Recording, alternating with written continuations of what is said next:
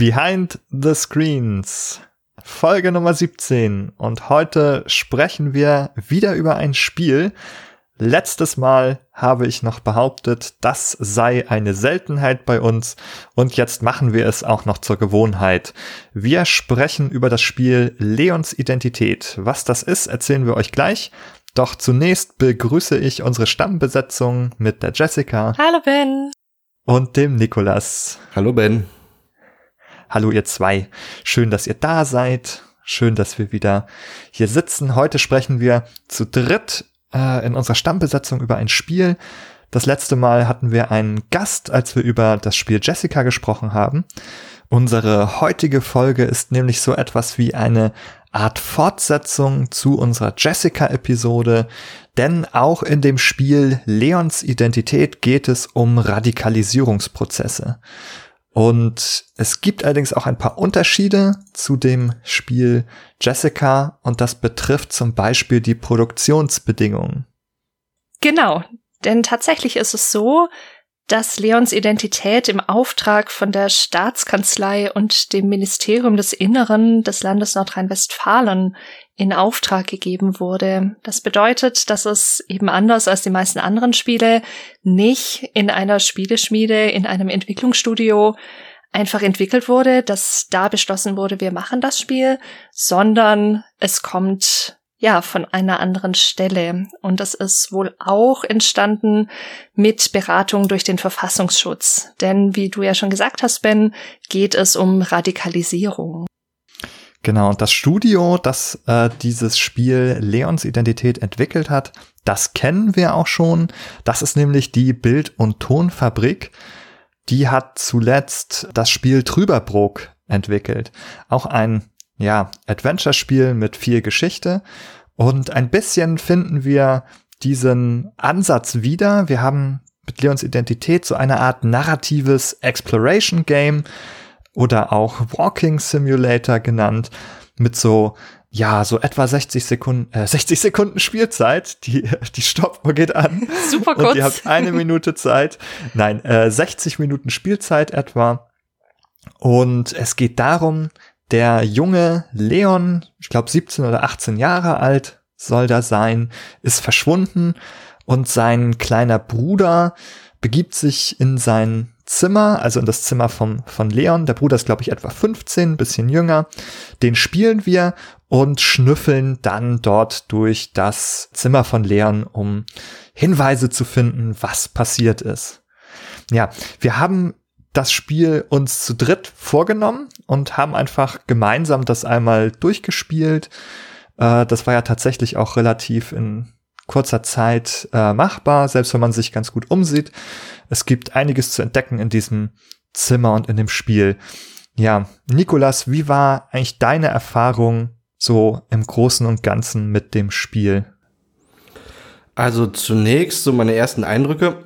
Ich war erstmal überrascht, dass trotz des kleinen Budgets da recht, recht ansehnliche Grafik gerendert worden ist. Ich glaube, das Spiel läuft auf der Unreal Engine. Ist natürlich aber auch eine relativ kleine Spielwelt. Das ganze Spiel äh, spielt sich in dem Zimmer von Leon ab. Und das ermöglicht allerdings auch dort dieses Zimmer mit allen möglichen kleinen Details auszustatten, die, denke ich, den Charme dieser recht äh, eng umgrenzten Gaming Experience dann auch ausmachen. Man ist tatsächlich ein bisschen am Schnüffeln. Man spielt ja diesen kleinen Bruder und schaut sich da in diesem Zimmer von Leon um, findet dort alle möglichen Sachen. Zum Beispiel äh, ein, eine äh, Deutschlandflagge, die irgendwie auf dem Kopf steht, über dem Bett gehängt und da das reicht schon manchmal aus und dann, um die Fantasie zu beflügeln, wie irgendwie die dahin gelangt sein könnte, was äh, der Leon vielleicht damit verbindet und so weiter. Und das wird dann teilweise angereichert noch durch äh, Rückblicke in die Vergangenheit von Leon und seinen äh, Schulfreunden. Leon ist noch Schüler, soweit man das aus dem Spiel erschließen kann, ist in einem Freundeskreis eingebettet, die ähm, auch zusammen sowohl Uberguard spielen, was so die Spielversion wahrscheinlich von Overwatch darstellen soll, also ein kompetitives, äh, mutmaßlich E-Sports ähm, geprägtes Videospiel, wo die so eine gemeinsame, eine fixe Zockergruppe haben, Leon und seine Freunde, zu denen auch Jonas gehört, äh, als auch eine Schulband, die sie betreiben. Und damit ist zumindest mal früh anberührt eine, ein Thema des Spiels auch, dass dieser Leon also sozial doch recht eingebunden scheint oder schien, bevor er auf einmal verschwunden ist. Und das äh, spielt auch eine, denke ich, eine wichtige Rolle in dem äh, Kontext des Spiels. Was habt ihr so für Erfahrungen gesammelt? Was waren eure Eindrücke? Ich würde vielleicht gerade noch mal ergänzen, weil du auch die, die Production Values ein bisschen angesprochen hast. Das Budget hat wohl bei etwa 220.000 äh, Euro gelegen für das Spiel. Und man sieht das einerseits vielleicht in dem Detailreichtum. Es ist zwar nur ein Zimmer, das in dem Spiel tatsächlich modelliert ist, aber hier sind wirklich viele Details drin und das kann durchaus mithalten mit, mit ähnlichen kommerziellen Spielen wie Gone Home oder What Remains of Edith Finch. Mm, wo auch offenbar Production Values oder Arbeit reingegangen sind, ist in die Vertonung.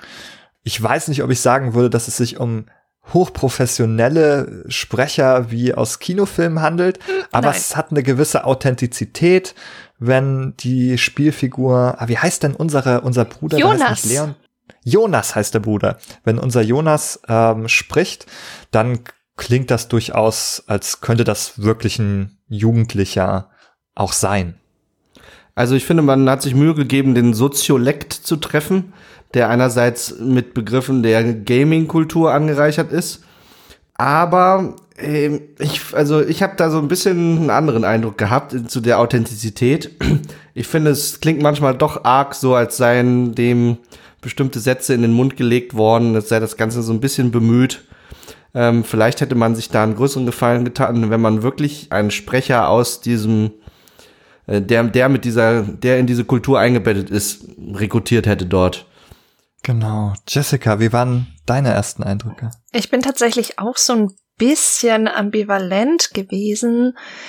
Mm, also ich glaube, man muss da wirklich gut schauen, für welchen Kontext und welche Zielgruppe dieses Spiel produziert ist. Und ich glaube, nur unter dem Gesichtspunkt kann man da wirklich was zu sagen, hm, was Erfahrungen und erste Eindrücke angeht. Ich hatte, also ich finde, als Freizeitgame ist es schon relativ beschränkt. Also allein schon dadurch, dass wir eben nur diesen einen Raum zur Verfügung haben ich war vom Sprecher auch nicht ganz begeistert. Vielleicht kommen wir da tatsächlich später noch mal ein bisschen ausführlicher drauf, auch auf dieses Thema Soziolekt, wie du das so schön genannt hast gerade. Nikolas, mm, die Rätsel sind ziemlich leicht, also eigentlich extrem leicht. Das Ende war leider etwas verbuggt. Also ich habe auch in einigen Let's Plays gefunden, dass sich das Spiel dabei aufgehängt hat. Das war bei uns ja auch der Fall. Also ich bin so ein bisschen hin und her gerissen. Ich sehe den guten Willen der hinter dem Spiel steckt. Und ich finde auch, dass das an einigen Stellen ganz gut umgesetzt ist. Für eine Stunde ist es auch in Ordnung, aber es ist jetzt kein Game, das mich jetzt völlig vom Hocker haut. Aber ich glaube, damit hat auch keiner von uns ernsthaft gerechnet. Von daher, ja, es ist in Ordnung. Ja, ich denke, das, das kann man sagen. Es ist nur wirklich nicht ähm, irgendwie subpar oder völlig fernab kommerzieller Spiele. Also Nein. wenn man auf Steam geht und dort ein Spiel für fünf Euro kauft, kann das erheblich viel schlechter sein als dieses Spiel. Da können wir nochmal einen Hinweis geben. Äh, das Spiel Leons Identität ist kostenfrei erhältlich. Das heißt, das könnt ihr euch einfach entweder auf Steam äh, sofort installieren oder auch von der Website leon.nrw.de herunterladen. Gut, an der Stelle wird es jetzt vielleicht Sinn machen, sich anzuschauen. Wir haben ja darüber gesprochen, dass äh, Leon verschwunden ist. Und du hattest auch schon erwähnt, dass das Thema Radikalisierung in diesem Spiel eine Rolle spielt. Was entdecken wir denn nun mit unserer detektivischen Arbeit als Jonas in dem Zimmer von Leon, was uns darauf schließen lässt, dass dieser möglicherweise einige Veränderungen momentan durchlebt? Genau, wir haben eingangs schon erwähnt, es geht um Radikalisierung und jetzt äh, können wir versuchen, ein bisschen diese Geschichten zusammenzuführen, äh, von dem Verschwinden zu Leon zu dem Thema Radikalisierung. Das ist natürlich das, was wir nach und nach herausfinden, wenn wir das Zimmer explorieren. Und an dieser Stelle sei erwähnt, dass wir natürlich auch bei diesem Spiel, ähnlich wie bei Jessica, alles spoilern werden, was passiert, was die Inhalte des Spiels sind, wie die Geschichte verläuft. Denn es macht sonst überhaupt keinen Sinn, über dieses Spiel zu sprechen, denn das ist das einzige neben dem eher rudimentären Gameplay, ähm, wo es sich wirklich lohnt, genauer auch hinzuschauen. Jessica, wie sieht das Zimmer aus, wenn man, wenn man reinkommt? Was, was ist dir zuerst aufgefallen? Ich glaube, mir ist zuerst aufgefallen, dass das Zimmer für ein durchschnittliches Jugendzimmer sehr, sehr groß ist. Also wir haben einen sehr großen Raum, an dem wir erstmal ziemlich viele typische Dinge sehen. Es gibt einen Schreibtisch mit einem Computer drauf. Es gibt ein Bett mit der schon benannten Deutschlandflagge, die umgekehrt darüber hängt.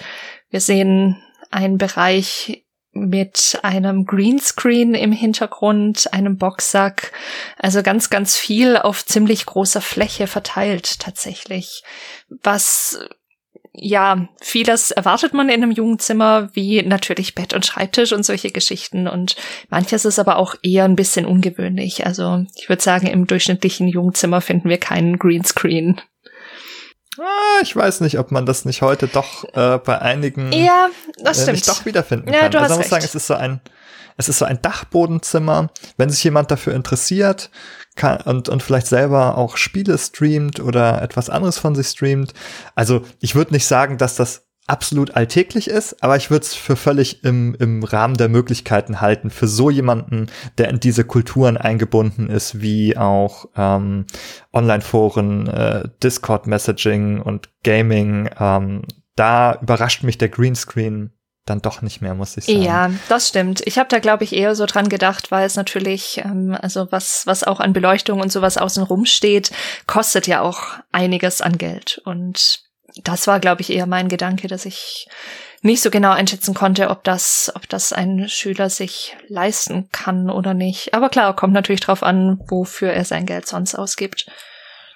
Ja, man kann natürlich auch noch sagen, wir befinden uns hier in einem großen Einfamilienhaus, in dem auf dem Dachboden. Also man kann davon ausgehen, dass er jetzt auch nicht äh, aus ärmlichen Verhältnissen stammt, ja. wenn dass äh, die Familie dort im vermeintlich eigenen Hause wohnt mit äh, zwei Kindern. Also ja, was mich eher wundert ist, also man kommt rein, es gibt es gibt so ein Bücherregal, da finden wir dann auch einige Literatur wieder. Einiges ist so ein bisschen Schulliteratur, solche Art Reklamhefte. Das ist irgendwie, ähm, da musste man ein bisschen schmunzeln. Das ist fast so eine Art äh, Gag irgendwie. Ich glaube, jeder, jeder Schüler, jede Schülerin hat irgendwie solche Reklamhefte bei sich im Regal liegen. Ähm, was ich komisch fand, ist, dass er ja Gamer sein soll, also dass, dass, dass er, dass er Spiele spielt, dass er das Uberguard, ähm, die Overwatch-Variante des Spiels spielt aber eigentlich keinerlei Spiele oder DVDs oder irgendwie sowas in seinem Regal zu finden sind. Da bin ich mir jetzt wiederum nicht sicher, ob, ob das in heutigen Jugendzimmern vielleicht sogar eher der Standard ist, wenn du ein reiner PC-Spieler bist. Also ich habe tatsächlich die letzten Games physikalisch vor schätzungsweise zehn Jahren oder sowas gekauft. Also meine letzten DVDs und äh, CDs, die hier rumspielen, sind schon ziemlich alt. Und ich wäre mir jetzt nicht sicher, klar, wenn du eine Konsole hast oder so, ist das, ist das unter Umständen nochmal was anderes. Aber so ein reiner PC-Spieler würde mich jetzt gar nicht so sehr wundern, tatsächlich. Ja, okay. Aber ich glaube, wir hängen uns sogar schon an, an ziemlich einfachen äh, sozioökonomischen Themen hier auf, die gar nicht so im Zentrum stehen. Ja. Nikolas, was an dem Zimmer ist denn vielleicht wirklich auffällig? Hm. Nee, das kann ich nicht sagen. Hau raus, äh, Nikolas. Na, ich hatte ehrlich gesagt in der Kiste unterm Bett was anderes vermutet. Als, äh, was, was befand sich letztendlich darin? Ich war eigentlich froh, Fotos. dass es äh, dass es dann doch nicht äh, der Erwartung entsprach, aber ähm, Fotos befanden sich darin, aber unverfängliche, äh, jugendfreie Fotos von, äh, von ihm und seinen Freunden. Wer hat denn nicht eine Kiste mit Fotos von seinen Freunden als Teenager unter seinem Bett? Ja, ganz unverfänglich.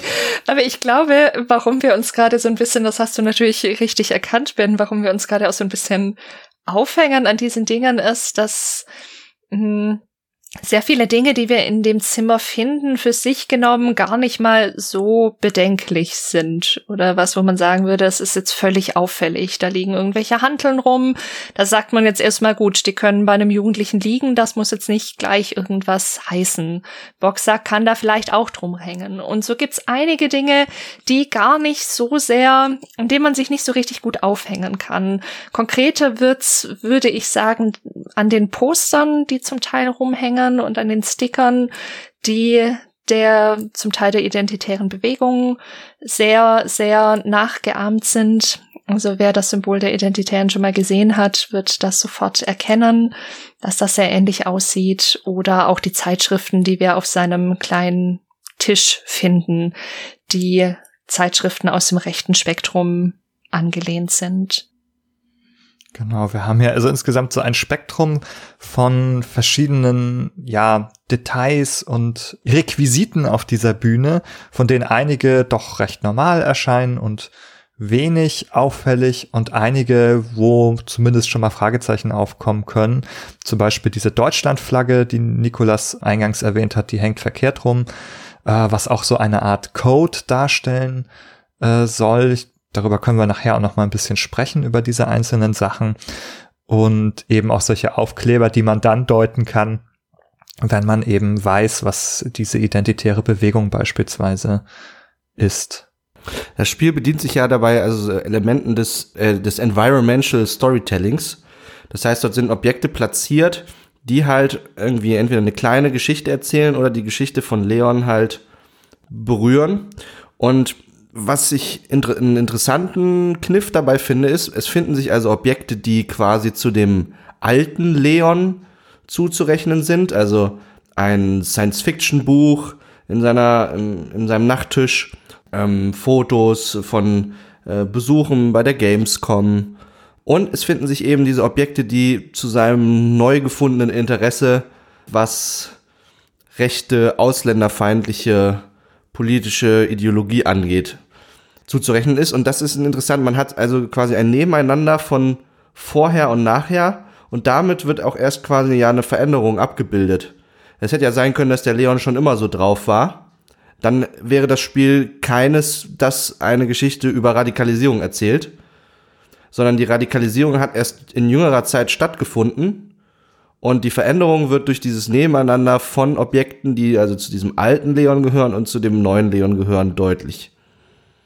Es wäre allerdings auch schwer vorstellbar, glaube ich, bei einem jungen Menschen äh, von 18 Jahren, dass der schon immer irgendwie so verortet gewesen wäre. Vielleicht, wenn man sich vorstellt, dass er in einer Familie aufwächst, die diese Gesinnung teilt und weitergibt. Aber ich glaube, in sehr, sehr vielen Fällen ist das vielleicht eine Art auch typische Darstellung, dass vieles normal ist oder bestimmt oder auch bis zu einem bestimmten Zeitpunkt ähm, jetzt keine Verbindung irgendwie zu rechtsextremen äh, Strukturen irgendwie besteht und dass dann ähm, diese Themen ja vielleicht auch aus aufgrund von einschneidenden Lebensereignissen irgendwie an äh, hinzukommen oder an Bedeutung gewinnen. Das haben wir in der Jessica-Folge gesehen. Da war es so, dass ähm, Jessica einige kritische Lebensereignisse erlebt hat, die für sie auch traumatisierend waren und die dazu beigetragen haben in der Erzählung, dass sie ähm, sich äh, Rechten zugewandt hat. Vielleicht ist es ganz gut, wenn wir noch einmal kurz ein Wort dazu verlieren. Äh, wir haben jetzt eben erzählt, da ist so ein Sticker, der an die Identi äh, identitäre Bewegung äh, angelehnt ist und darauf anspielt, dass es, wenn man das nicht so genau kennt, eine, eine sogenannte völkische, völkisch orientierte Gruppierung, ähm, die beispielsweise die, also eine europäische Identität in den Vordergrund stellt und die Islamisierung als Bedrohung sieht und unter anderem vom Verfassungsschutz ähm, dem äh, Rechtsextremismus zugeordnet wird. Und wir finden jetzt also nun diese ganzen Objekte und diese kleinen Geschichten in dem Zimmer von Leon vor und äh, da würde ich euch fragen, welches welches Bild von dem Prozess, der dort stattgefunden hat, einer Radikalisierung, welches Bild wird dort gezeichnet, wenn man sich das jetzt zusammenpuzzelt, so zusammenfassend? Ich finde das tatsächlich gar nicht so ganz, ganz leicht zu beantworten. Ich habe mich damit auch so ein bisschen beschäftigt, natürlich in Vorbereitung auf die Folge. Ich finde, es wird gar nicht so richtig deutlich. Also auch gerade wenn wir das nochmal mit äh, Jessica vergleichen, wo wir ja sehr, sehr viele Videos über die Zeit quasi sehen mit Momentaufnahmen von ihr. So eine Momentaufnahme gibt's ja in dem Sinne jetzt nicht über die Zeit, also dass wir dann einen zeitlichen Verlauf wirklich rekonstruieren können. Wir finden ganz viele Hinweise auf verschiedenen Kanälen, also wir kommen irgendwann auf eine Art Discord-Server, der vielleicht der Inselbewegung so ein bisschen zuzurechnen ist. Wir finden einen Brief, den er an eine Liebe geschickt hat oder schicken wollte, besser gesagt, also an eine junge Frau, ein Mädchen namens Nina, die sich aber für den gemeinsamen Freund entschieden hat, mit dem eine Beziehung einzugehen und eben nicht mit unserem Leon. Und ja, so gibt's ganz viele verschiedene Hinweise, aber in welcher zeitlichen Abfolge das passiert ist und ob wir da jetzt von Wochen oder von Monaten sprechen und wer wann auftauchte, da soll es auch einen Alex geben, der wohl schon in der rechten Szene ist, wo er den genau kennengelernt hat, wann der auftauchte, ob das mit Lina zuerst war und so weiter. Das sind alles Dinge, die erfahren wir nicht wirklich. Also ich finde es sehr, sehr schwierig, jetzt wirklich so einen Ablauf nachzuzeichnen, was konkret geschehen ist. Ich weiß nicht, wie es euch beiden da ging. Ich würde sagen, es gibt so zwei Aspekte. Es gibt eine Erzählung, die hast du auch gerade schon angesprochen, die hängt damit zusammen, dass er ähm, in diese Lina verliebt ist und es gibt ganz, ganz viele Bausteine, die irgendwie zu dieser Radikalisierung oder zum rechten Spektrum gehören, die das so ein bisschen umreißen, könnte man sagen. Und man muss ein bisschen die Leerstellen dazwischen oder auch zeitliche Abfolgen eher selbst auffüllen, genau. kann man sagen. Ja. Und vielleicht machen wir einmal beides. Äh, vielleicht gehen wir erstmal diese Erzählung durch und kommen dann nochmal auf die Bausteine auch zu sprechen, die da hinzukommen. Also so wie ich es sehe, die, die grundsätzliche Erzählung ist, dass es diese Freundesgruppe gibt, die besteht eben aus Leon, dem Bruder Jonas, den wir spielen, einer Freundin Lina, äh, einem äh, Freund Elias und es gibt noch eine weitere Freundin, die, da habe ich gerade den Namen vergessen, die spielt jetzt keine zentrale Rolle ähm, für diese Freundesgruppe, sondern es gibt so quasi, entspinnt sich so eine Art Dreieck zwischen Leon, der Lina und dem Elias. Und Leon ist auch in, in Lina verliebt, aber am Ende kommt sie dann mit dem Elias zusammen. Und erschwerend sozusagen für den Leon ähm, oder als Ausrede auch ein bisschen kommt für ihn hinzu, dass der Elias ein, einen Migrationshintergrund in irgendeiner Form hat. Und das bringt er irgendwie in Zusammenhang mit seinem sozusagen Scheitern an der Liebesbeziehung oder damit, dass sie sich irgendwie für jemand anderen entscheidet. Und da gibt es dann so ein äh, Incel-Forum, das, äh, auf das man gelangen kann, wenn man an dem Computer sitzt. Und dieses Forum hat halt so, so Themen äh, wie, warum ähm, sind Frauen alle blöd oder warum stehen die auf, auf irgendwelche äh, Machos und nicht auf nette Menschen und so. Das sind so typische Erzählungen, die in dieser sogenannten Incel-Bewegung eine Rolle spielen.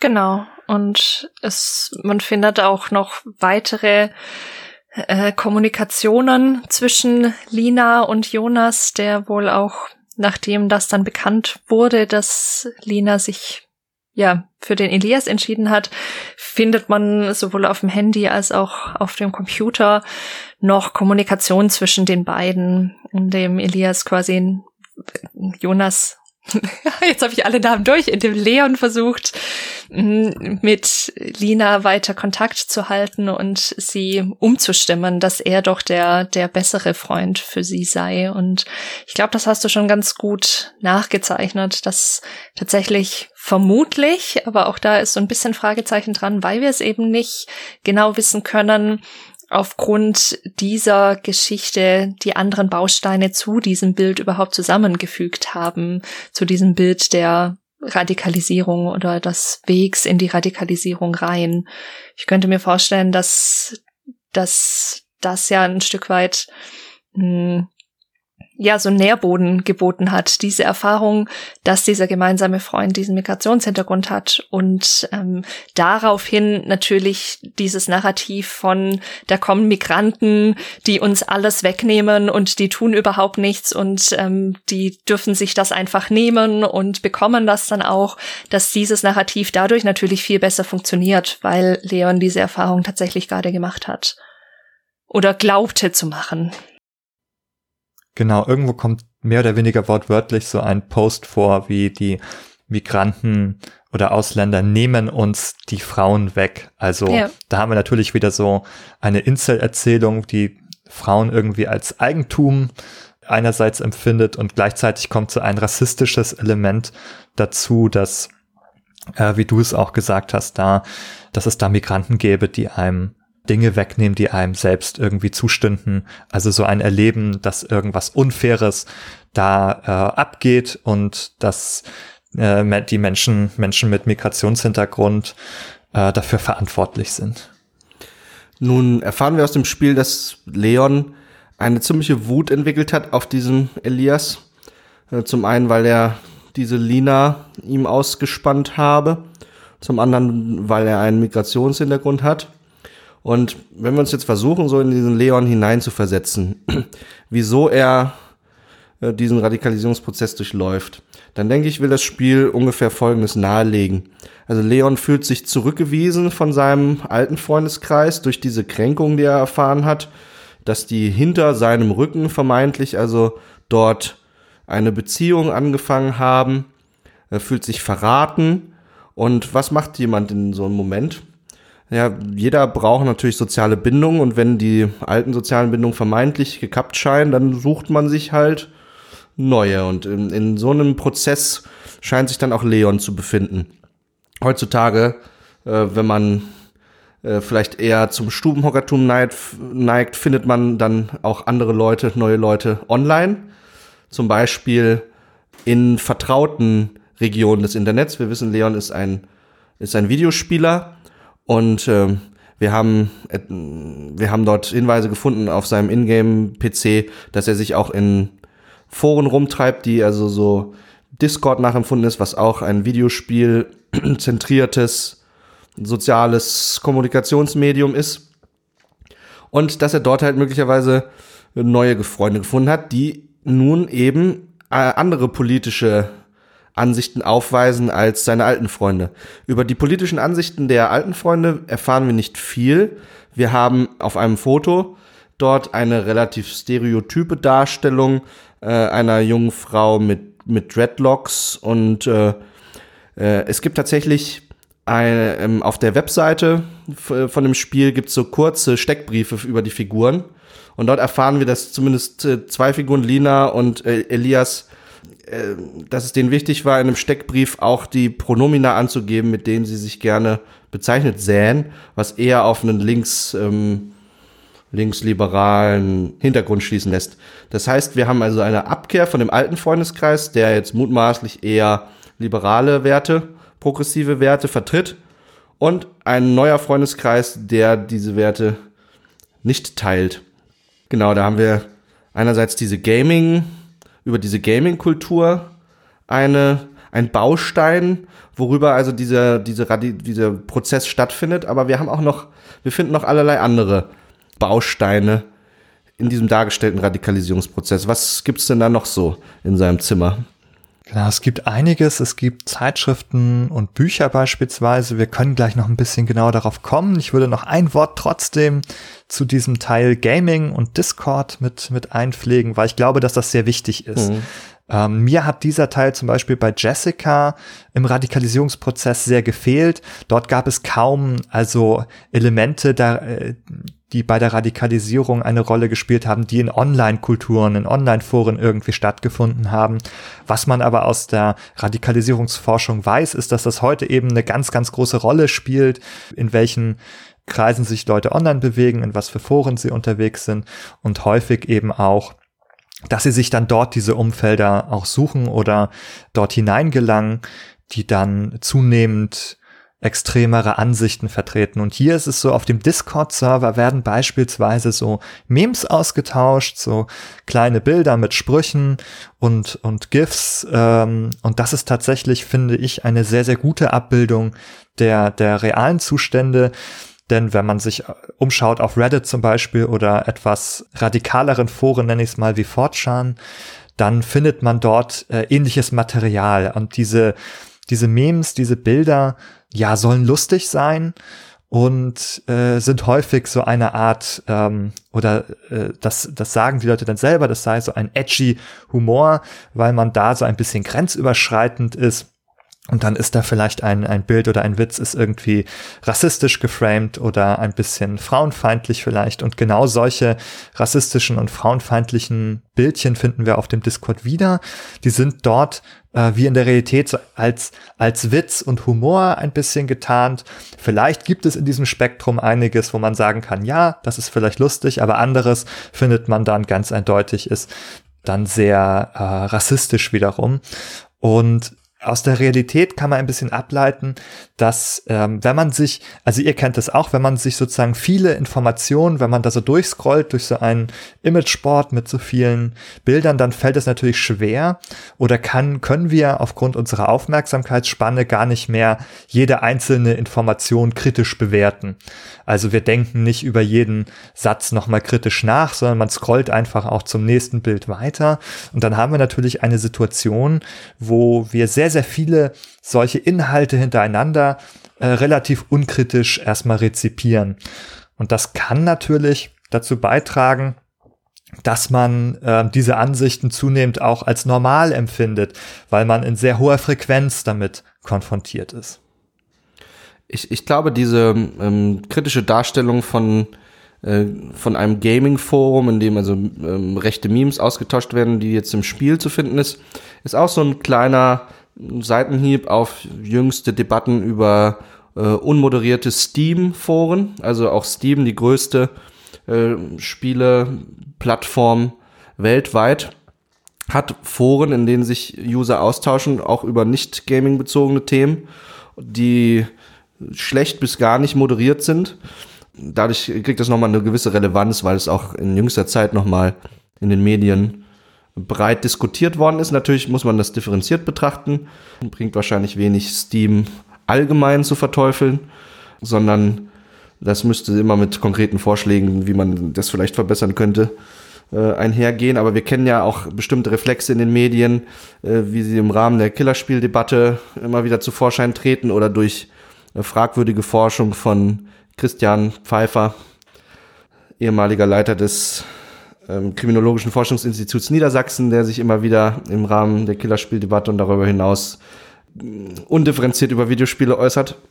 Genau, es gibt da den, den Pfeifer, es gibt auch den Spitzer, der ähnlich kritisch immer wieder äh, Spielen gegenübersteht. Aber ich finde hier an dieser Debatte, also sowohl im Spiel als auch in der Vorlage aus unserer physischen Welt, ähm, kann man eigentlich äh, sehr gut ablesen. Es geht gar nicht darum, äh, dass die Spiele selber irgendwie äh, radikal wären oder so. Oder auch nicht, dass ähm, Gaming-Communities per se irgendwie anfälliger dafür wären, sondern dass es eben durch diese Strukturen, wie Steam sie bieten, das hast du gut angesprochen, ähm, dort so viel Freiräume gibt, die unmoderiert sind, wo also solche ähm, zum Beispiel Bildchen ausgetauscht werden können oder auch Symbole platziert werden können, wie das Hakenkreuz, die eigentlich verfassungswidrig sind und nicht öffentlich dargestellt werden dürfen, ähm, ohne dass die dort wieder entfernt werden oder ohne dass dort ähm, eine, eine Gegenrede äh, passieren würde. Und das führt dann natürlich dazu, dass es für die Leute, die sich dort ähm, bewegen, wiederum, wie eben schon gesagt, auch eine gewisse Normalität bekommt, dass das dort vorhanden ist und dass man sich ein bisschen auch daran gewöhnt in diesen Räumen. Und ähm, das habt ihr vielleicht auch schon beobachtet, wenn ihr online gespielt habt, dass ähm, dort äh, vielleicht irgendwie antisemitisch oder homophob gesprochen wird. Das empfindet man teilweise schon als relativ normal, weil es so häufig vorkommt. Ich frage mich, ob es da also einen Zusammenhang gibt zwischen dem Modus, in dem man bestimmte Videospiele spielt, vor allen Dingen so kompetitive E-Sports Spiele äh, und dieser, dieser rechten Gesinnung. Also meine These ist die folgende. Solche Spiele zeichnen sich ja häufig durch so ein, ein toxisches Spielerverhalten aus, wo es darum geht, nach einer Niederlage den Gegner herabzuwürdigen durch Beleidigung oder nach Rückschlägen innerhalb eines Matches den Gegner herabwürdigt. Und das Herabwürdigen, das sich selbst äh, über jemanden stellen, das ist ja gerade der Inhalt rechten Denkens, dass man sagt, es sind nicht alle gleich, alle Menschen mit gleichen Rechten ausgestattet, manche sind besser als andere. Und genau diese Haltung liegt ja auch dann diesem toxischen, beleidigenden Spielerverhalten zugrunde. Da werden schwierige Emotionen wegreguliert, wenn man also ein Match verliert online bei Overwatch oder so. Und dann wird das gegebenenfalls der Frust am Gegner ausgelassen. Und letztendlich ist das, äh, gibt es dort, denke ich, eine Ähnlichkeit zu ähm, der Bildung von rechten äh, Einstellungen. Ja, bestimmt. Ich glaube, da sind wir ja auch bei diesem In-Group, Out-Group-Phänomen. Also, was wir ja auch alle aus der Psychologie wissen, ist, dass wir die eigene Gruppe immer als viel differenzierter und als viel positiver erleben als eine andere Gruppe. Das, es gibt auch so ein Meme, das kennen wahrscheinlich sehr viele von so einem Typ, der ein Fähnchen auf dem Boden aufhebt, das irgendwie blau ist, sage ich jetzt mal, und ein anderer hat ein rotes Fähnchen in der Hand und nachdem der Aufhebende realisiert, ich habe ein blaues und der hat ein rotes Fähnchen, sagt er gleich, wow, fuck that guy. Obwohl natürlich überhaupt eigentlich gar nichts, gar nichts geschehen ist, außer dass, dass er sich eben zu einer anderen Gruppe durch dieses Fähnchen hat zugehörig gefühlt. Also ist natürlich klar, dass das in dem Fall jetzt ein bisschen überspitzt ist, aber so funktionieren Fußballvereine, so funktionieren aber eben auch mh, mm, können auch rechtsradikale Gruppen funktionieren. Also die eigene Gruppe wird als, als vertrauter und als besser erlebt und im schlimmsten Fall wird daraus geschlossen, dass man dann das Recht hat, die andere Gruppe abzuwerten. Ich denke, besonders anfällig dafür sind junge Menschen, die aufgrund ihrer individuellen Biografie ähm, zum Beispiel Probleme mit dem Selbstwert entwickelt haben, die sich als Außenseiter empfinden, als außen, ein bisschen als außenstehend und die dann einen, einen Wert daraus ziehen, sich einer Gruppe zugehörig zu fühlen, eine, eine Gruppenidentität äh, anzunehmen und sich durch diese Gruppe aufgewertet zu fühlen, einfach nur äh, dadurch, dass man sich als Teil dieser Gruppe empfindet.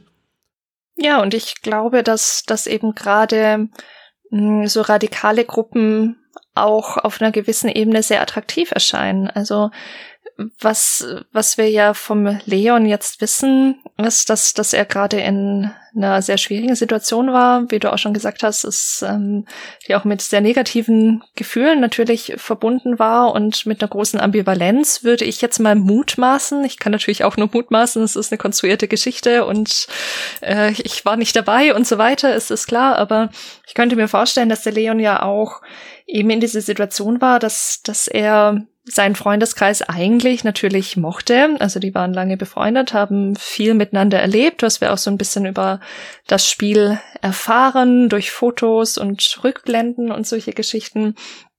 Und neben diesen positiven Gefühlen kommt dann aber eben dieses Gefühl auf, verraten worden zu sein. Und also wir haben eigentlich eine Ambivalenz von Gefühlen, die Leon aber nicht offenbar in der Lage ist, gut zu tolerieren. Und so eine, so eine Gruppe, wie jetzt in dem Fall diese rechte Gruppe, der er sich anschließt, suggeriert ja so eine vermeintliche Eindeutigkeit. Also es gibt in radikalen Gruppen selten wirklich Grautöne, sondern es ist alles relativ schwarz-weiß und so eine vermeintliche Eindeutigkeit eben auch mit diesem In-Group-Out-Group-Phänomen, aber eben auch an vielen anderen Stellen, die gibt dann eine Stabilität und eine Orientierung, die dem Leon offenbar mutmaßlich abhanden gekommen ist. Ich würde noch mal etwas anfügen, auch zum Thema äh, oder zu der These von Nikolas, dass es sozusagen dort eine Verbindung auch zwischen bestimmten Spielen oder Spiele-Communities gibt. Beispielsweise sagt der Rhetorikforscher Christopher Paul, dass besonders dann Gaming-Communities so toxisch werden, wenn die zugrunde liegenden Games auf einer meritokratischen Ideologie aufbauen. Meritokratie bezeichnet eben eine Herrschaftsordnung, bei der die Herrschenden aufgrund ihrer Leistungen ausgewählt werden. Das ist also etwas, das in der Gesellschaft auch so recht verbreitet ist. Also wer etwas leistet, wer etwas tut, der hat sich auch etwas verdient. Der hat es sich erarbeitet. Und damit auch geht aber auch die Vorstellung einher, sich ein Recht erarbeitet, sich über andere hinwegzusetzen. Und auch da könnte man auch noch mal so eine Verbindung sehen, denn das ist natürlich auch sowohl beim äh, bei rassistischen Ansichten, aber auch allgemein bei gruppenbezogener Menschenfeindlichkeit der Fall, dass man das Gefühl hat oder dass eine Gruppe das Gefühl hat, sie könnte sich über eine andere hinwegsetzen, weil sie aufgrund irgendwelcher Merkmale besser sei oder mehr Mensch sei als die anderen. Ja, das sehen wir tatsächlich auch bei Leon selber, dass er, ich meine, das war in der E-Mail, die er an die Lina schicken wollte, ja auch nochmal betont, dass, dass er findet, dass er sehr viel besser als der Elias sei und dass er der Lina sehr viel mehr bieten könnte, als das der Elias kann. Also dass für ihn, so kam das zumindest bei mir an, gar nicht so sehr auf dem Schirm war, dass, dass eine Beziehung natürlich sehr viel damit zu tun hat, ob man den Charakter des anderen mag, ob, ob man die Person als solche mag, ob da eine Verbindung da ist. Und er sehr auf diesem Trip war, ich kann aber mehr bieten und ich bin doch quasi der, in Anführungszeichen, in Zahlen bessere Partner für dich. Genau. Ähm, es gibt ja noch einige weitere Bausteine oder Puzzleteile, die diese Erzählung so ein bisschen verstärken oder mit dazu beitragen zu dieser Radikalisierung.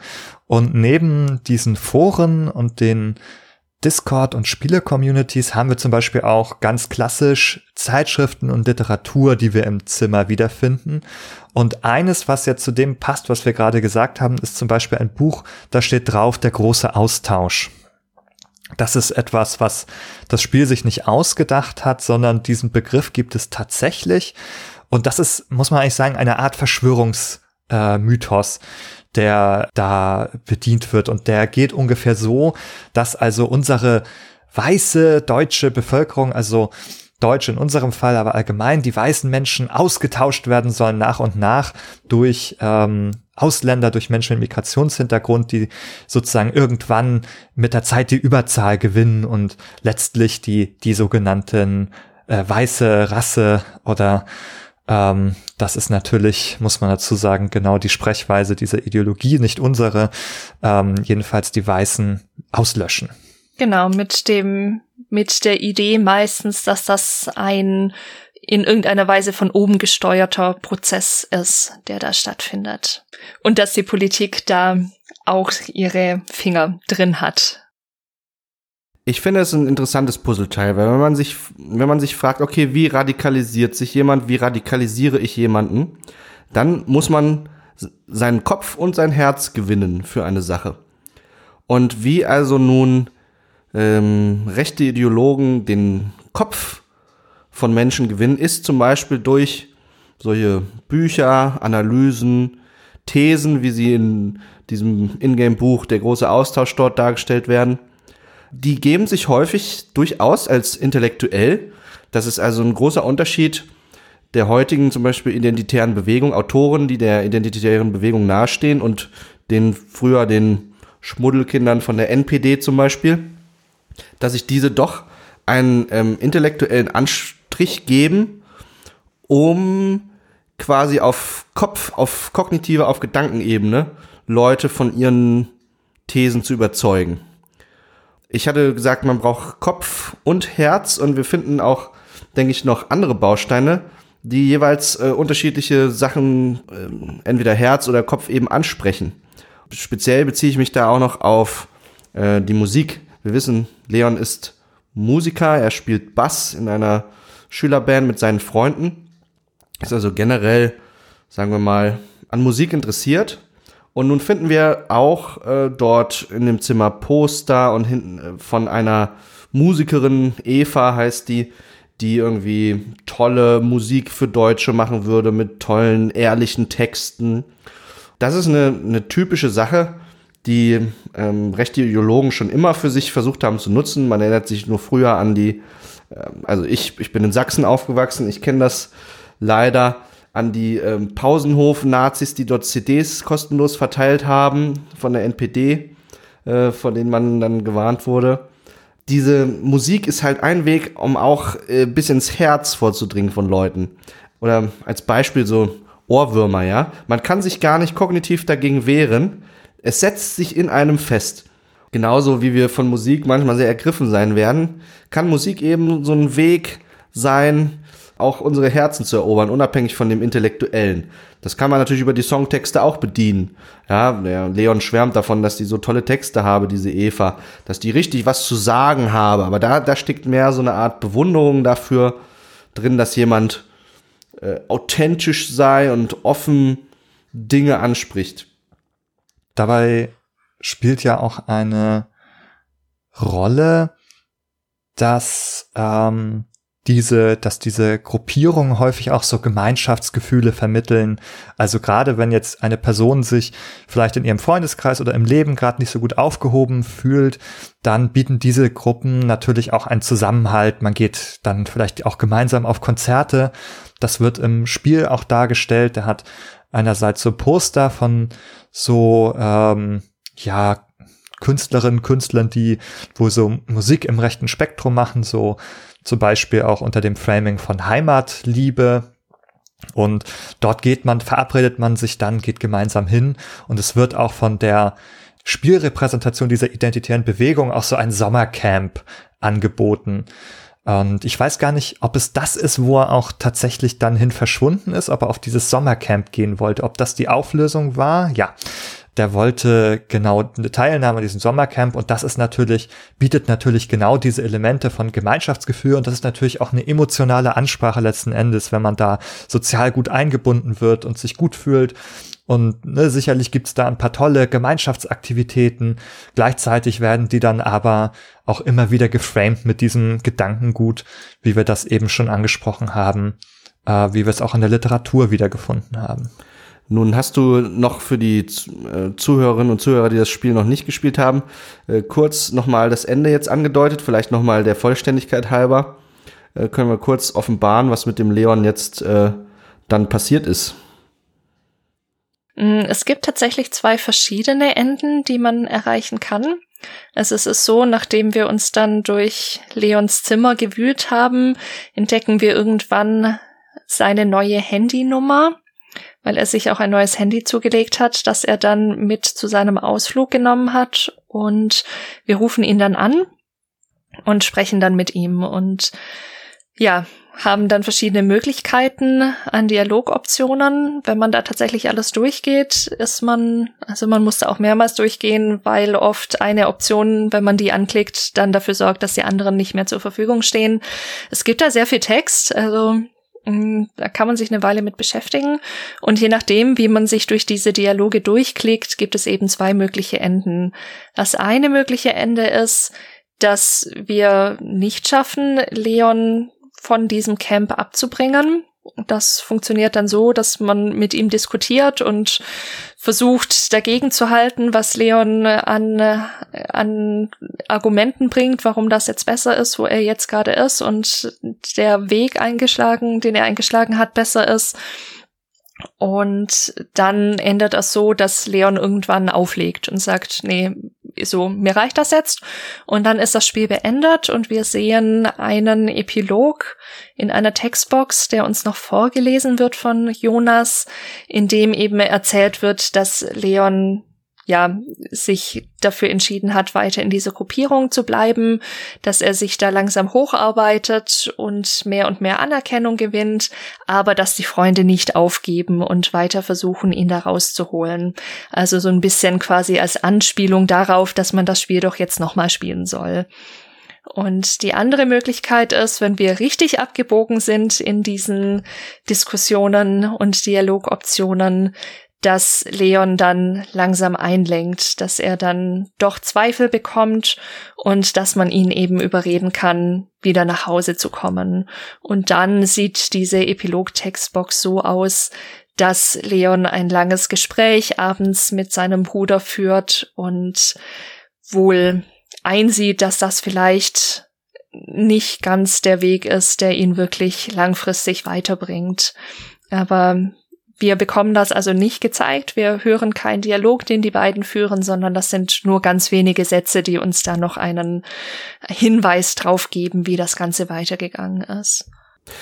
Ähm, du sagtest, da ist ein relativ langer Dialogbaum, den man da durchläuft, ja. mit teilweise falschen Enden quasi und so.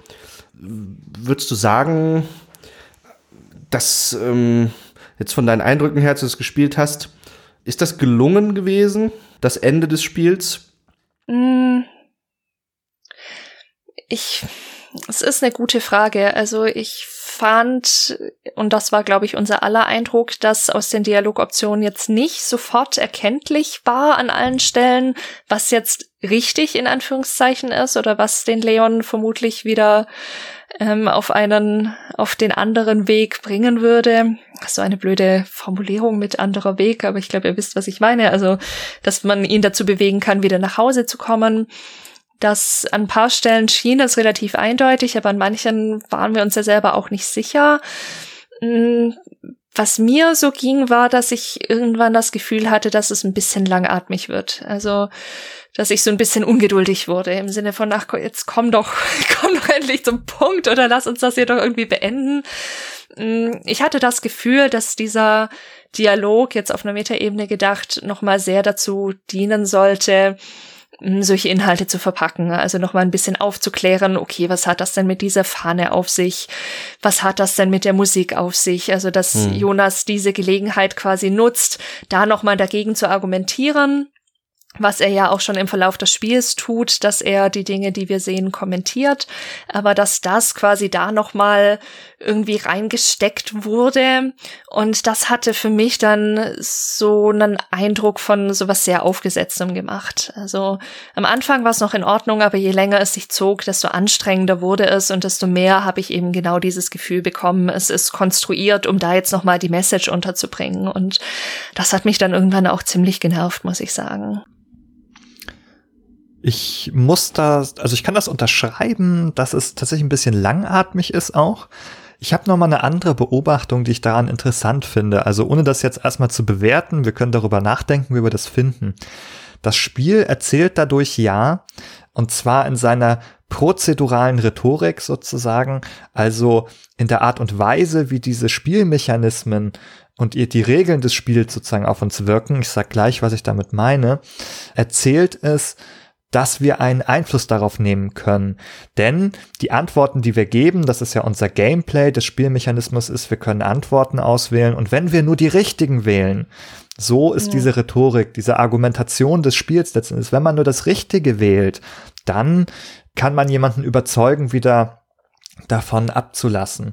Und oder wenn man eben das Falsche wählt, dann äh, scheitert das. Und das gibt natürlich auch einem als dieser Person, in dieser Fall der Bruder, so ein sehr großes Gewicht oder sehr viel Verantwortung auch. Also jetzt kommt es darauf an, wie du dich verhältst. Je nachdem, ob du es gut machst oder schlecht machst, geht es für die, für diese radikalisierte Person aus. Man nennt es prozedurale Rhetorik. Das ist ein Begriff von dem Spieleforscher Ian Bogost der das, dieses Konzept äh, geprägt hat. Und es geht eben im Kern darum, dass halt Sp auch Spielregeln oder Gameplay-Mechanismen, also wie ein rhetorischer Text, auch eine Argumentation aufbauen, einfach nur auf der, auf der Grundlage, wie, wie diese Regeln aufgebaut sind, wie das Spiel funktioniert. Und hier ist es eben so, die Funktionsweise ist, dass wir Einfluss nehmen können. Das Spiel sagt uns quasi, du kannst es verändern also da muss ich einhaken, wie fand, also wie fandet ihr denn die Qualität dieser Diskussion und der Argumente, die da ausgetauscht worden sind und der Modus, in dem das geschehen ist? Also ich muss sagen, für mich war es so, das war eigentlich kaum ein Miteinanderreden, sondern es war, jeder hat seine Position nochmal wiederholt und die hat auch selten irgendwie von der Tiefe her das Niveau überschritten.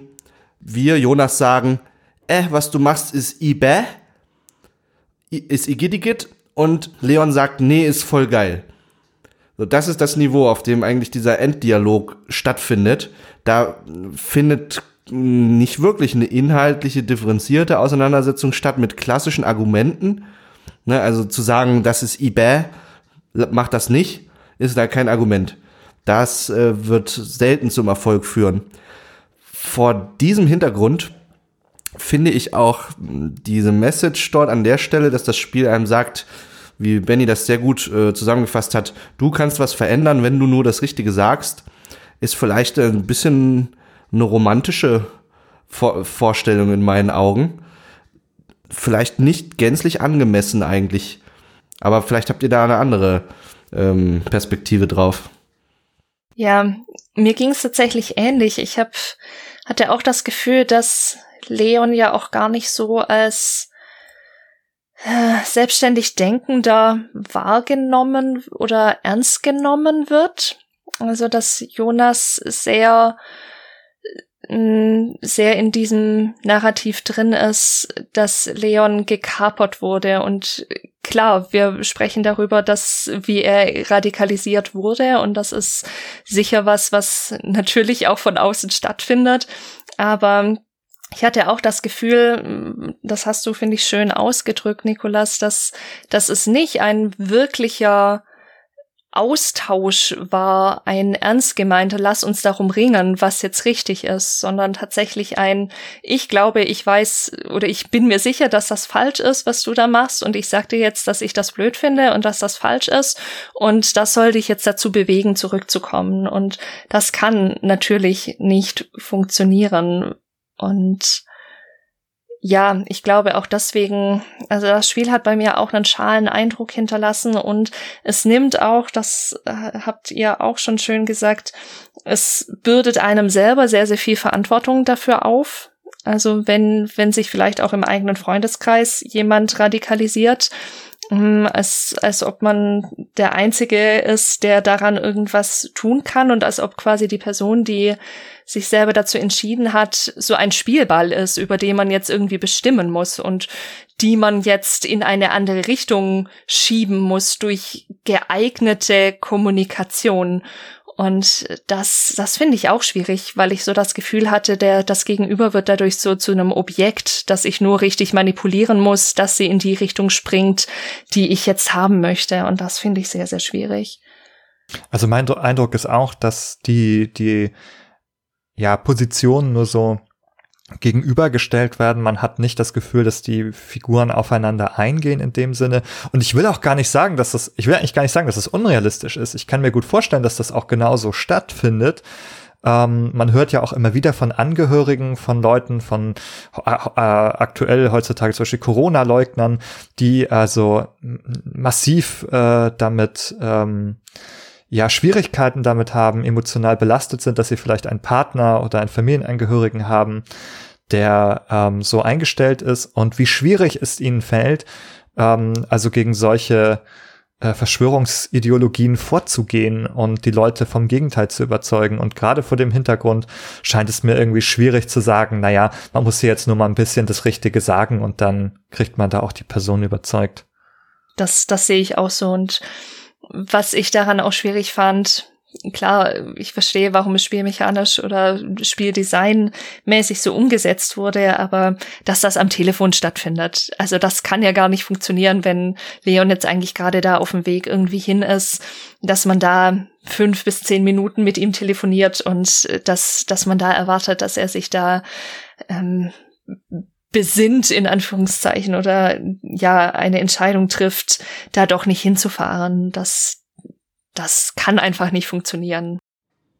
Wir haben jetzt alle drei so die argumentative Qualität bemängelt dieses Endgesprächs, aber vielleicht äh, ist ja auch schon die ganze Prämisse falsch, dass man jemanden in einer Diskussion davon überzeugen kann, von einer Ideologie abzulassen, rein auf Basis von rationalen Argumenten und so weiter. Ähm, ich hatte vorhin schon diese Unterscheidung zwischen Kopf und Herz mit angeführt. Und ich glaube, man muss jemanden quasi auf beiden Ebenen abholen, wenn man äh, erreichen will, dass da ein, ein wirkliches, eine wirkliche Veränderung eintritt.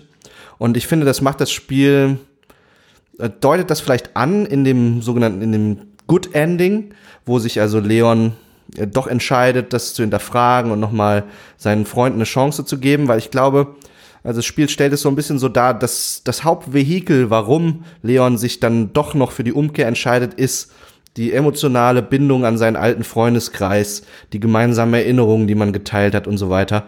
Das entspräche mehr so dieser Herzebene.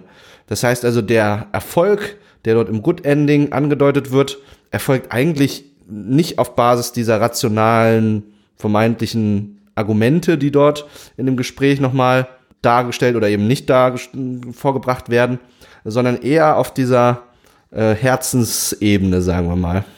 Ja. Tatsächlich gibt es in der Persuasionsforschung, also in der Überzeugungsforschung, ich glaube, das ist in der Sozialpsychologie verortet, ein äh, schon etwas älteres Konzept von Petty und Cacioppo, äh, so heißen die Forscher, innen 1984 schon ein bisschen älter, das sogenannte Elaboration Likelihood äh, Model. Und dieses Modell postuliert quasi so zwei Wege, wie Überzeugung, äh, Überzeugungskommunikation funktioniert.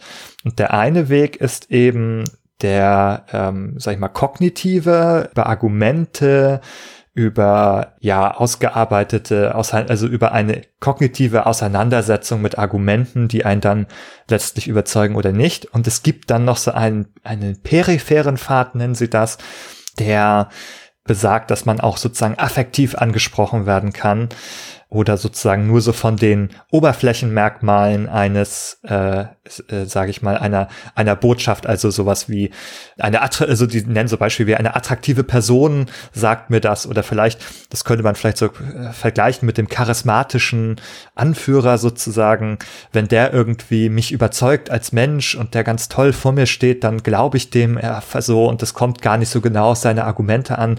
Ich kann mich sozusagen auf dieser diesem peripheren Überzeugungspfad auch so ein bisschen blenden lassen von solchen Merkmalen, die eher oberflächlich sind oder mich eher affektiv vielleicht ansprechen. Und diese äh, Forscher, äh, äh dieses Team, Petty und Cacioppo, ähm, sind der Auffassung, dass diese kognitive Route, das ist der Hauptpfad der Überzeugung und die ist sehr, sehr viel schwieriger zu erreichen, weil man sich eben auch intensiv auseinandersetzen muss. Aber wenn man die, eine Person darüber erreicht, dann führt es zu einer stabileren, längerfristigen Änderung der, der Einstellung, während hingegen die, die Überzeugung über diese peripheren Routen äh, sehr viel schneller und einfacher möglich ist, aber dafür auch weniger stabil sein soll, also leichter wieder zu verändern ist. Vielleicht kommt's, vielleicht ist ja auch das, das, was was versucht wurde, mit diesem Positivende-Epilog nochmal so ein bisschen in Fokus zu rücken. Also, dass Leon wohl ein sehr langes Gespräch mit dem Jonas nochmal geführt hat an dem Abend. Ich glaube, uns ist allen klar, dass man solche Überzeugungen und Ideologien nicht in einem Gespräch an einem Abend rückgängig machen kann, dass oder ja davon überzeugen kann, dass da viele falsche Informationen auch dabei sind. Das ist, glaube ich, ganz klar. Aber das könnte sein, dass das vielleicht die Idee war, dass wir am Telefon quasi diesen, diesen peripheren Weg nehmen und mehr über dieses, hey, erinnere dich doch, wie toll, wie tolle Zeiten wir hatten und äh, wir vermissen dich und du bist uns immer noch wichtig. Das ist so ein bisschen die Argumentationsstruktur, die Jonas da benutzt hat, um ihn dann ja, davon zu überzeugen, nicht zu diesem Camp zu fahren und dass dann quasi im nächsten Schritt ein sicher längerer Prozess als an dem Abend möglich, ja, aber eingeleitet wird zumindest, wo es dann wirklich darum geht, tatsächlich die Argumente, die vielleicht auch in dem Umvolkungsbuch und so weiter stehen, wirklich mal zu überprüfen. Also du hast ja von Falschinformationen gesprochen. Ich denke, das ist hier ein wichtiger Begriff ich glaube, den Leuten ist es ziemlich egal, ob die Informationen, die sie, die sie dort äh, konsumieren und die sie teilen, ob die richtig oder falsch sind. Hauptsache, sie fühlen sich gut an, wo wir wieder bei dieser Dissoziation zwischen äh, Gedanken, kognitiv und ähm, emotional Herzensangelegenheit sind. Ich glaube zum Beispiel, um jetzt ein amerikanisches Beispiel zu wählen, äh, diese ganze Fake News Debatte rund um Trump, die scheitert aus meiner Sicht immer daran, dass man also an dem Punkt verharrt, sich darüber aufzuregen, dass irgendwelche Informationen faktisch falsch sind, dann werden irgendwelche Fact-Checker bemüht und ähm, äh, das, das ist häufig korrekt, also dann sind da fa korrekt falsch identifizierte Informationen, aber das, was man sich davon erhofft, nämlich dann quasi der Gegenseite zu zeigen und sie vom Gegenteil zu überzeugen, das bleibt immer aus. Das wird durch diese Faktchecker nicht erreicht. Und das ist eben genau der Grund. Man muss also, ähm, solange sich diese Informationen gut anfühlen, hält man sich an die. Und ich habe also nicht zufällig äh, dort ein amerikanisches Beispiel gewählt, weil das hängt auch, also da gibt es, denke ich, auch einen Zusammenhang zu einer amerikanischen philosophischen Tradition, nämlich dem amerikanischen Pragmatismus, der mh, hm, auch weite Teile der Wissenschaft geprägt hat. Der postuliert, dass Dinge dann wahr sind, wenn sie nützlich sind. Und da ist, äh, denke ich, ein Zusammenhang da. Also wenn, wenn mir eine Information nutzt, weil sie sich zum Beispiel gut anfühlt, äh, dann will ich die einfach jetzt als wahr betrachten, unabhängig von einer, sagen wir mal, metaphysischen, tatsächlichen wahren Wahrheit, ja, einer faktenbasierten Wahrheit. Und das ist eine ganz vergiftete Haltung, die also ganz krasse Implikationen hat für Gesellschaft, aber auch das Wissenschaftssystem. Also auch heute, wenn wir in die psychologische Forschung schauen, ist es so, da wird häufig Forschung durchgeführt, wo es nicht darum geht, die wahre Natur des menschlichen Geistes zu explorieren, sondern es werden hauptsächlich Fragestellungen erforscht, die nützliche Probleme, äh, nützliche Lösungen für Probleme liefern sollen. Das heißt ja, also was du sagst, ist, dass es eben kein epistemologischer Ansatz ist, also ein Ansatz, der zu Erkenntnissen gelangen möchte, sondern eher etwas Instrumentelles. Ich möchte einen Nutzen aus etwas ziehen und etwas muss nützlich sein und auch nur dann, wenn es nützlich ist, ist es auch gut sozusagen. Ja, und ich glaube, da sind wir wieder an dem Punkt, den wir vorhin schon mal angesprochen haben, dass diese Informationen, wie du richtig gesagt hast, Nikolas, natürlich auch dadurch attraktiv sind, dass sie sich gut anführen, unabhängig davon, ob sie jetzt richtig sind oder nicht, weil sie eben wieder diese Ambivalenz rausnehmen und dadurch einem eine Stabilität und eine Orientierung geben können. Und natürlich, und da denke ich, hast du auch völlig recht, scheitern Versuche mit Fact-Checkern und so weiter tatsächlich oft eben genau daran, dass die Person gar nicht das andere hören möchte, weil es eine Instabilität in das eigene Weltbild reinbringen würde. Und der Ansatz wäre dann, therapeutisch gedacht, natürlich zu schauen, wie kann ich die Person so stabilisieren, dass sie das aushalten kann, dass sie diese Ambivalenzen und diese Ungewissheit an vielen Stellen und alles, was das Leben einfach kompliziert und so unglaublich schwierig manchmal macht. Mm, quasi die Person muss sich in die Lage versetzen, dass sie das aushalten kann. Und dann, dann erst, wenn dieser Grund, wenn diese Grundlage gelegt ist, kann man überhaupt ein Ziel erreichen, das falsche Informationen als solche wirklich erkannt und ausgehalten werden können. Und ich glaube, wie man es jetzt auch dreht und wendet, ist uns allen klar, dass, dass das nicht funktioniert, wie das in Leon dargestellt wird, auch in dem guten Ende, das ein bisschen so klingt, als ob nach diesem Gespräch mit dem Bruder er quasi völlig davon abgerückt ist und jetzt ganz normal sein Leben weiterführen wird. Das, das kann einfach nicht funktionieren. Nun ist ja aber auch die Psychotherapie, die du erwähnt hast, nicht davor gefeit, vor diesem Irrglauben durch auf so einer argumentativen Ebene den anderen äh, zu einer Verhaltensänderung zu bewegen. Wir kennen das zum Beispiel aus der kognitiven Verhaltenstherapie oder überhaupt aus der kognitiven äh, Psychotherapie, wenn man versucht, den Patienten im sokratischen Dialog zu, ein, zu einer Einsicht zu stupsen, das ist, äh, in das ist eine Haltung, wo sich dann der Psychotherapeut auch zu einer Instanz aufschwingt, der die entscheidet, was jetzt äh, wahr ist, äh, unter völligem Ignorieren der subjektiven Realität des Patienten. Ja, da sprichst du was ganz Wichtiges an. Das ist, finde ich, auch eine heiße Sache und es ist gut, dass wir das jetzt nochmal drüber sprechen. Also meine Implikation war jetzt auch nicht zu sagen, mm, wir müssen jetzt die Psychotherapie dafür missbrauchen, Menschen, die sich radikalisiert haben, jetzt auf magische Psychoweise zu beeinflussen, dass sie davon wieder wegkommen. Das wäre natürlich unethisch bis zum geht nicht mehr und das dürfen wir auch gar nicht. Und das, deswegen finde ich, finde ich auch Psychotherapie in solchen Prozessen tatsächlich eine heiße Angelegenheit. Ich würde es nicht grundsätzlich ablehnen, aber man muss eben sehr, sehr auf die ethischen Implikationen aufpassen, die damit einhergehen. Hm, der Punkt, den ich machen wollte, war tatsächlich gar nicht so sehr auf Grundlage dessen, dann quasi die anderen Informationen mm, dem Patienten, also in dem Fall jetzt dem Leon unterzujubeln, weil das, das wäre nicht ethisch. Also ich sehe den psychotherapeutischen Auftrag, wenn denn einer da ist. Ich meine, wir sprechen jetzt hier sowieso über eine fantasierte Figur und so weiter. Aber wenn denn einer da wäre, tatsächlich nur darin zu sehen, diese Ambivalenztoleranz zu steigern, ohne dann anzufangen, so und jetzt übrigens hier machen wir sokratischen Dialog. Das können wir vielleicht kurz verlinken, was damit genau gemeint ist. Mm, es ist ein Gesprächsverfahren, wo ich quasi immer hinterfrage, was die Person gerade denkt und in immer neuen Schleifen das hinterfrage. Das wäre wär definitiv ähm, grenzüberschreitend und in dem Fall nicht ethisch, würde ich sagen das knüpft vielleicht an, weil so, wir lassen das Thema Psychotherapie vielleicht mal gleich beiseite, aber äh, wenn wir gerade dabei sind, erinnert mich das an so einen Ausspruch, den man häufig hört. In, in diesen aufgeheizten Diskussionen rund um verschiedene Streitthemen wird die Gegenseite häufig irgendwie als psychisch krank oder so dargestellt. So, der spinnt ja, der, der, und, und wird damit pathologisiert.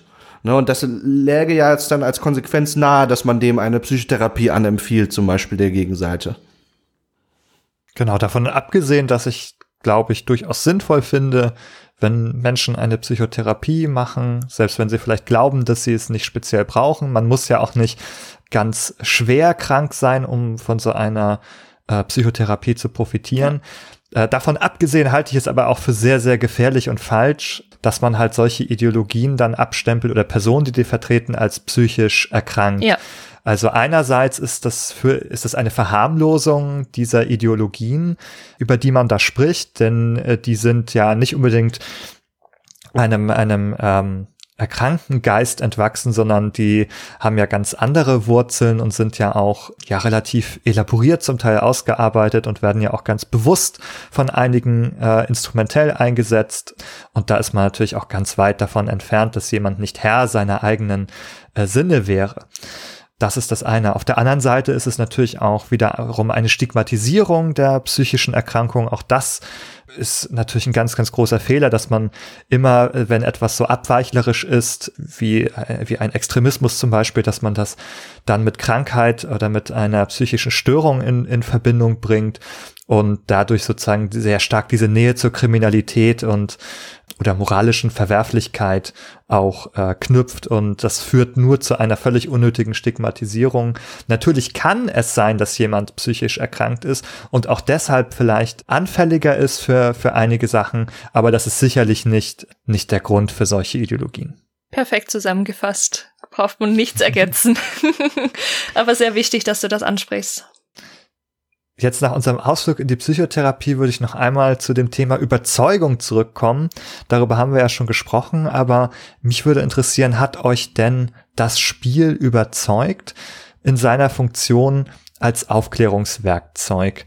Das muss man ja klar sagen. Das ist ja vom, vom äh, von einer ähm, Stelle des Landes in NRW in Auftrag gegeben und entwickelt worden als Aufklärungswerkzeug. Werkzeug oder kann man sagen, findet ihr, dass das funktioniert? Ich bin ein bisschen hin und her gerissen. Also, ich hatte über das Spiel hinweg wirklich den Eindruck, dass man versucht hat, möglichst viele Kanäle, die zur Radikalisierung auch benutzt werden können und möglichst viele Symbole und einfach Themen in dieses Spiel reinzustecken. Und das ist einerseits natürlich praktisch, wenn man zum Beispiel im Schulunterricht sagt, so, wir schauen uns jetzt das Thema Radikalisierung an und was gibt's denn da alles für Kanäle und was muss man dazu alles wissen. Da ist, glaube ich, schon einiges in dem Spiel drin.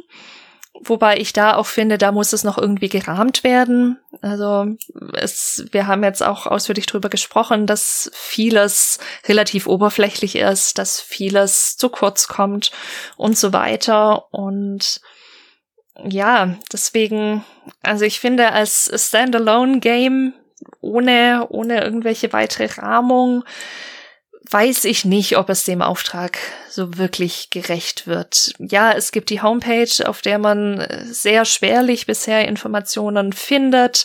Zum Beispiel, also da gibt es irgendwas Spiel und Realität oder so ist das betitelt, wo dann zum Beispiel gezeigt wird, es gibt ähnliche Zeitschriften tatsächlich in der Realität, aber findet da auch nicht wirklich weitere Informationen drüber und so. Deswegen ja, es, es hätte definitiv schlechter sein können, aber ich finde, man spürt dem Spiel schon sehr ab, wofür es eigentlich gemacht ist. Genau, damit meinst du, als Aufklärungswerkzeug genau. gemacht zu sein.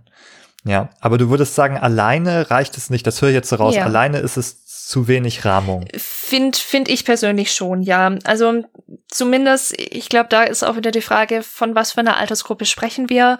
Ich glaube, wir können und damit auch so ganz gut was anfangen, brauchen da nicht zusätzliche Rahmung. Aber mm, Menschen, die sich damit vielleicht noch nicht so beschäftigt haben, vielleicht auch Schüler in der Mittelstufe oder sowas, da glaube ich schon, dass, dass da ein bisschen mehr Rahmung einfach wirklich nötig wäre. Mhm. Also es gibt ja durchaus etwas Rahmung im Spiel. Die Kommentare von unserer Spielfigur Jonas, die durchaus, wenn man so eine Zeit Zeitschrift aufnimmt, sagen, ah, was ist denn das jetzt hier für ein völkischer Quatsch? Oder das ist richtig. Ähm, wenn ich dir da kurz in die Parade fallen darf, das, da hast du natürlich recht, das ist da, aber ich finde auch das bleibt sehr an der Oberfläche. Also es, es kommt ja nicht zu einer wirklichen Auseinandersetzung damit, was jetzt die Inhalte sind. Also was vermittelt wird und warum das en Detail tatsächlich schwierig ist. Und was ich, wenn fällt mir gerade noch ein, da vielleicht auch noch kurz ergänzen möchte, ich hatte mir auch einige Let's Plays von rechten Streamern angeschaut, die sich auch selbst als solche bezeichnen und sich in dem Spektrum verorten. Und manche sagten, das fand ich dann schon, schon beeindruckend. Hm, an manchen Stellen ist man sich nicht mal sicher, ob die nicht eigentlich sogar Werbung für die Rechten und für die identitäre Bewegung machen. Und also ganz so extrem habe ich das nicht erlebt tatsächlich. Das Gefühl hatte ich nicht. Aber ja, dass, dass da auch deutlich wurde durch die Kommentare, dass, dass das aus der Szene als sehr klischeehaft und zum Teil sogar als eher positiv dargestellt mh, hm, aufgenommen wurde. Das fand ich noch sehr, sehr spannend. Ja, ich habe ja auch so einem Streamer zugeschaut und ein bisschen mir diese Kommentare angehört. Der kommentiert das äh, Spiel auch, während er es spielt.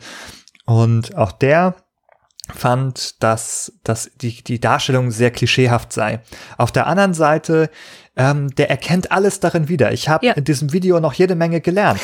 ähm, das war durchaus äh, auch bildend, weil tatsächlich ne, einige äh, Abbildungen und Codes und so weiter, dass ich die wiederum gar nicht so gut kannte wie, wie der natürlich. Und der konnte mir das dann quasi alles erklären, was jetzt was ist und wo was herkommt. Zum Beispiel, also was ich ganz äh, interessant fand, ist, man findet ja in diesem Streaming, in dieser Streaming-Ecke mit dem Greenscreen, findet man so eine Flasche Brause. Oh ja. Und da steckt eine ganze Menge drin tatsächlich, wenn man da weiter drüber nachdenkt. Das erste, was dieser Mann kommentiert hat, war, oh ja, Brause, das ist gut. Ohne Alkohol hoffentlich, denn das vergiftet ja Körper und Geist und das äh, wollen wir nicht. Da haben wir schon so eine, äh, da gibt es ja tatsächlich so eine Art Gesundheitsideologie. Man muss sich ertüchtigen und so und darf jetzt auch den Geist nicht mit Alkohol verderben. Was jetzt ähm, in einigen Aspekten per se jetzt gar nichts Verwerfliches ist, aber durchaus ein Teil auch dieser äh, in den rechten Strömungen, also ein Teil dieser Kultur ist und äh, tatsächlich auch ähm, lustigerweise ja so ideale Ideologien sind, die bis ins Dritte Reich zurückragen, also die tatsächlich keine Neuerfindung sind, sondern wirklich auch diesem Gedankengut der Originale, der Original-Nazis ähm, ent, äh, entsprechen. Und was äh, der dann, also was da noch drin zu sehen war, ist tatsächlich hat ähm, eine Figur der identitären Bewegung, der Martin Sellner, äh, der hat tatsächlich mal in einem Video so Werbung für eine Brause gemacht. Äh, wie heißt denn der, äh, diese Brause? Thomas Henry, genau, äh, Werbung gemacht und die so als Sponsor bezeichnet für äh, für sich oder seine äh, Bewegung. Ähm, ob der das wirklich im Sinne von einem finanziellen Sponsoring gemeint hat, sei dahingestellt, aber der hat da im Video erzählt, ja, wenn er da an der Brause nippt, das würde ihm gleich wieder neue Energie geben, die sei so toll und ist daraufhin also von diesem Hersteller dieser, dieser Brause verklagt worden, weil sie gar nicht mit denen assoziiert sein wollten.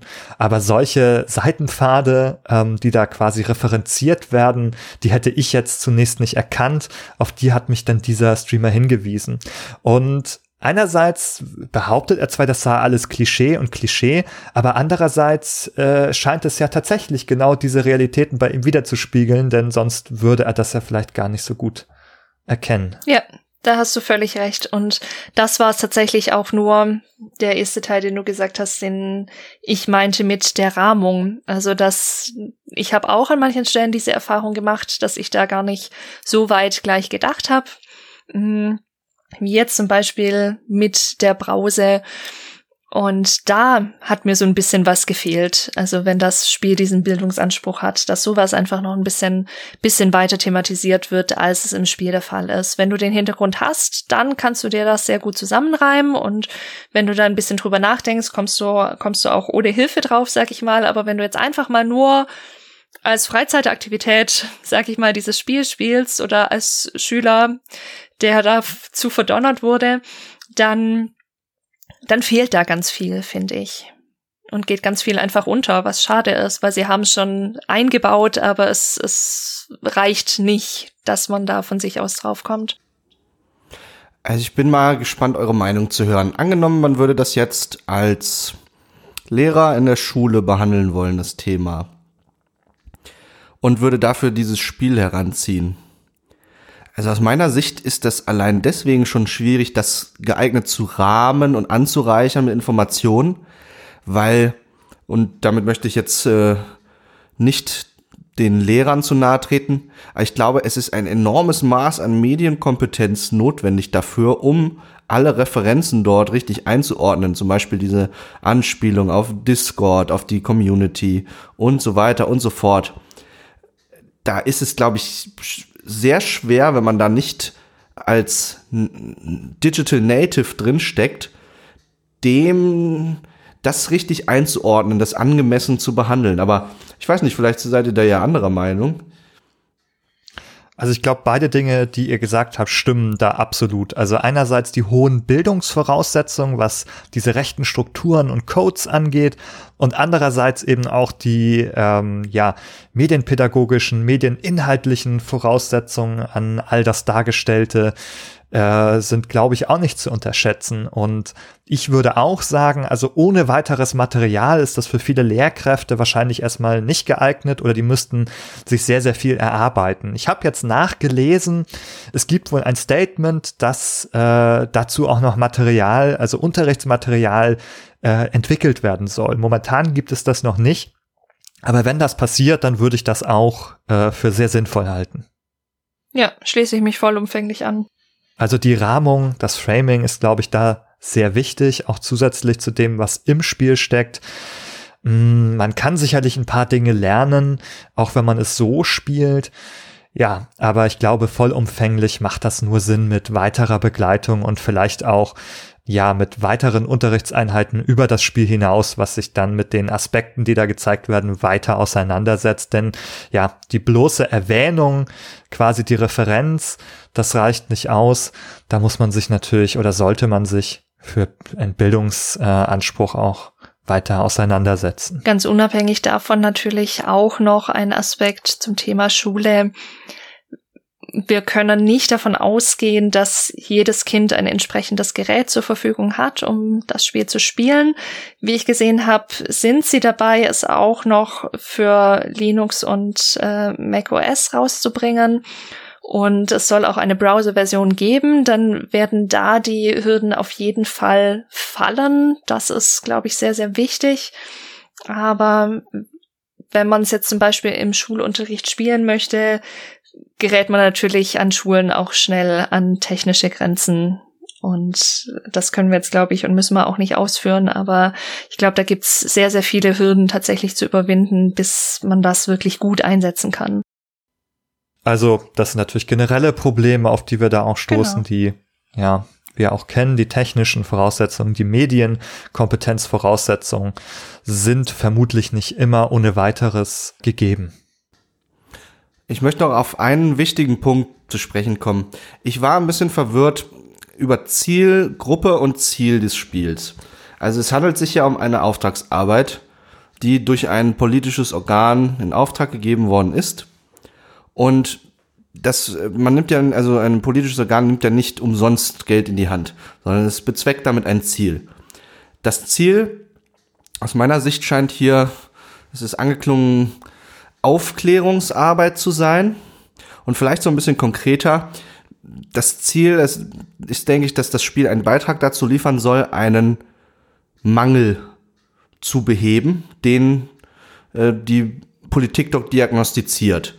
Nämlich also, dass man zu wenig weiß über Radikalisierungsprozesse, vor allen Dingen bei jungen Leuten. Und wenn das das Ziel ist, dann und man sich dann das Spiel anschaut, dann denke ich mir, okay, was erfahre ich denn darüber jetzt, wie sich Leute radikalisieren? Ich denke, da gibt es zwei Sachen zu trennen, nämlich Gründe, warum sich jemand radikalisiert, sollte man trennen in Ursachen und in Anlässe wir finden alle möglichen Anlässe in dem Spiel, warum sich Leon radikalisiert, zum Beispiel die Kränkung im Freundeskreis. Aber wir erfahren wenig über strukturelle Ursachen. Und ähm, ich glaube, dass ähm, diese strukturellen Ursachen äh, ganz erheblichen Teil der Antwort auf diese Frage darstellen, warum sich Leute radikalisieren. Die sind natürlich aber auch, sagen wir mal, als Sujet schwerer zu fassen. Die sind wenig konkret, die sind wenig anschaulich, ich kann die nicht anfassen. Ich kann häufig nicht mal einzelne Akteure benennen, sondern das ist ja gerade die Natur des Strukturellen, dass das häufig erst im Zusammenwirken verschiedener Faktoren zutage tritt. Und das ist also eine Sache, strukturelle Ursachen für Radikalisierung in der Bevölkerung, äh, das durch, durch das Spiel kriminell unterbeleuchtet ist. Und aber eigentlich ein wichtiger Aspekt wäre, wenn man dieses Ziel verfolgt, darüber zu informieren. Und ich glaube eben, dass das leider auch nicht zufällig äh, unterbeleuchtet worden ist. Denn für die strukturellen Bedingungen, für den Nährboden, auf den Radikalisierung stattfindet, ist die Politik zuständig. Die Politik hat also ein, eigentlich einen Nährboden bereitzustellen, in dem sich ein demokratisches Grundverständnis entwickeln kann und ein, ein progressives, ein aufgeklärtes Verhältnis von äh, Verständnis vom Miteinander als Menschen, dass man eben den anderen als gleichwertig ansieht in Anerkennung aller faktischen Unterschiede, die es zwischen Menschen gibt, die ja die Individualität ausmachen.